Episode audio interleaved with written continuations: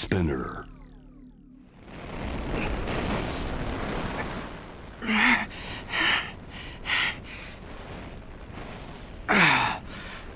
山の井はついに山頂に立った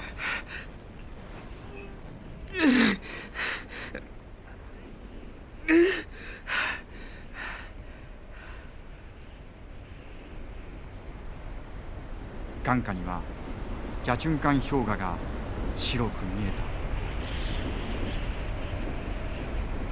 雪で真っ白になったベースキャンプがはるかはるか遠くに感じられる。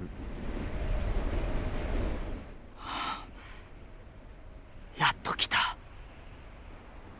だが疲れた。ひどく疲れた。俺は俺たちは無理をしすぎたのかもしれないな。ベースキャンプはあまりにも遠い。俺たちはあそこへ戻れるだろうか。生きて帰れるだろうか。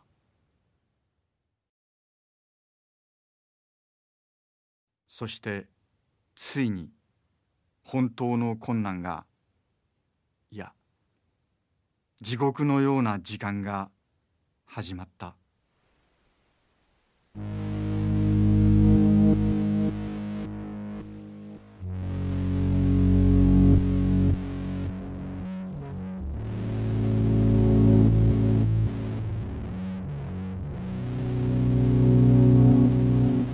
連続ノンフィクションドラマ沢木幸太郎。等第6話。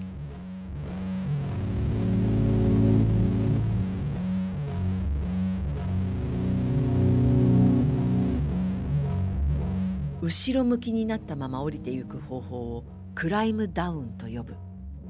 山野井はピッケルとバイルの頭を持ち柄の部分を杖のように突き刺しながらダガーポジションでクライムダウンしていった。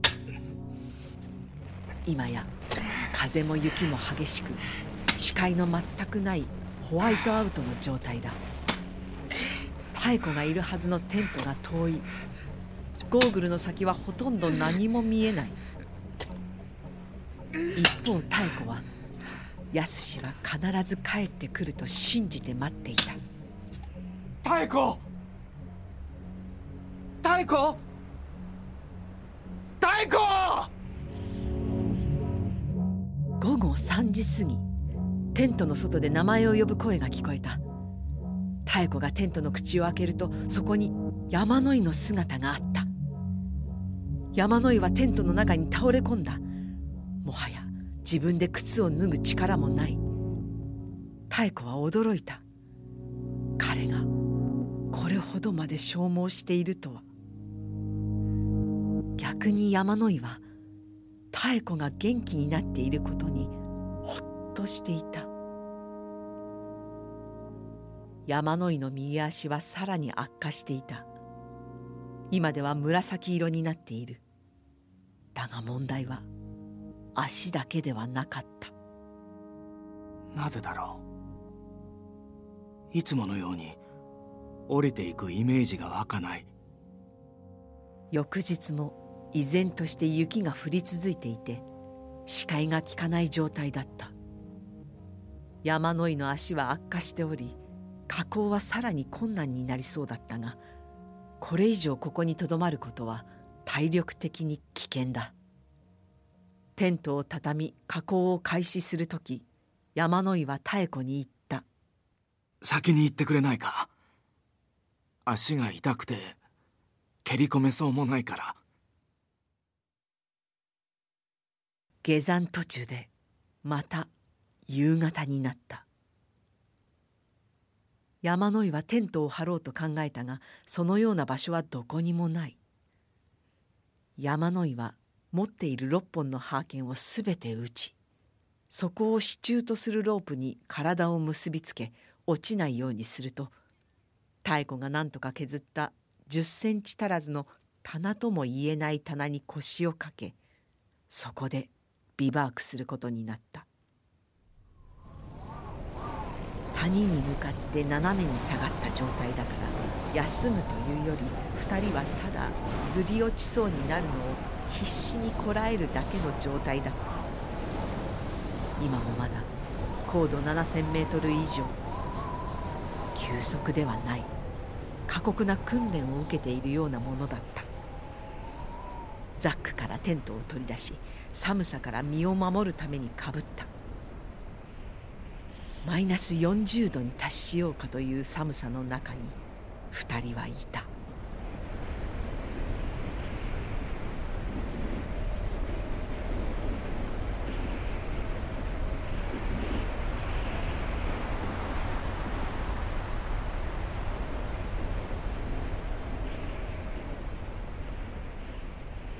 その時だった。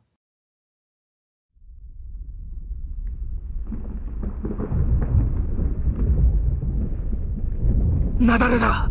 来るぞ。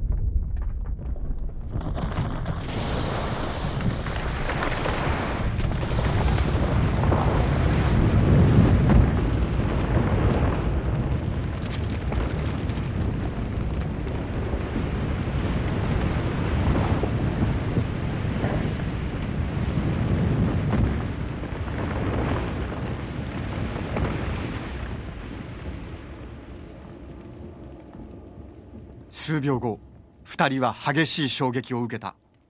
雪の塊が頭を直撃した。山野井は首の骨が折れたのではないかと思った。確保してあるロープによってかろうじて転落は逃れた。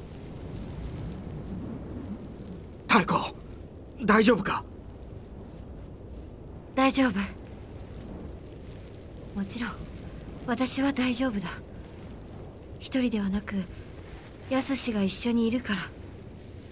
いつでも絶対に的確な判断をしてくれる人がいるんだから。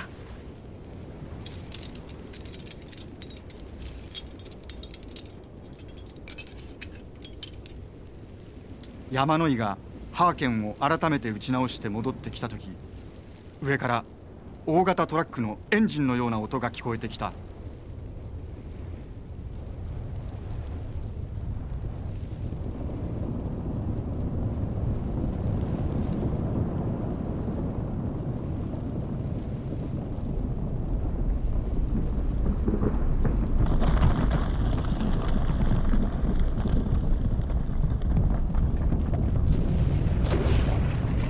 壁に体を押し付けろ。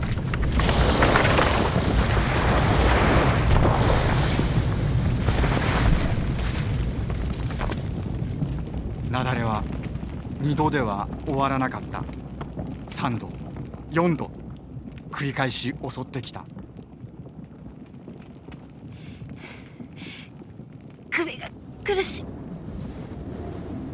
我慢しろという言葉を山野井はぐっと飲み込んだ。もしこれまで以上の雪崩が来たらその時はもうハーケンは耐えられないだろ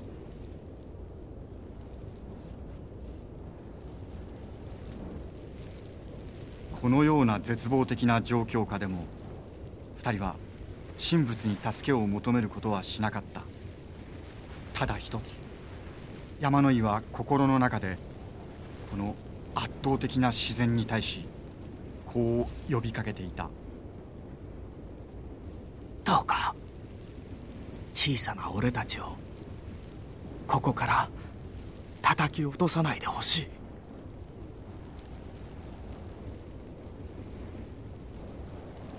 連続ノンフィクションドラマ沢木耕太郎等。出演三上博。田畑智子。長塚圭。史若村真由美。音楽。松永聖剛第7話に続きます。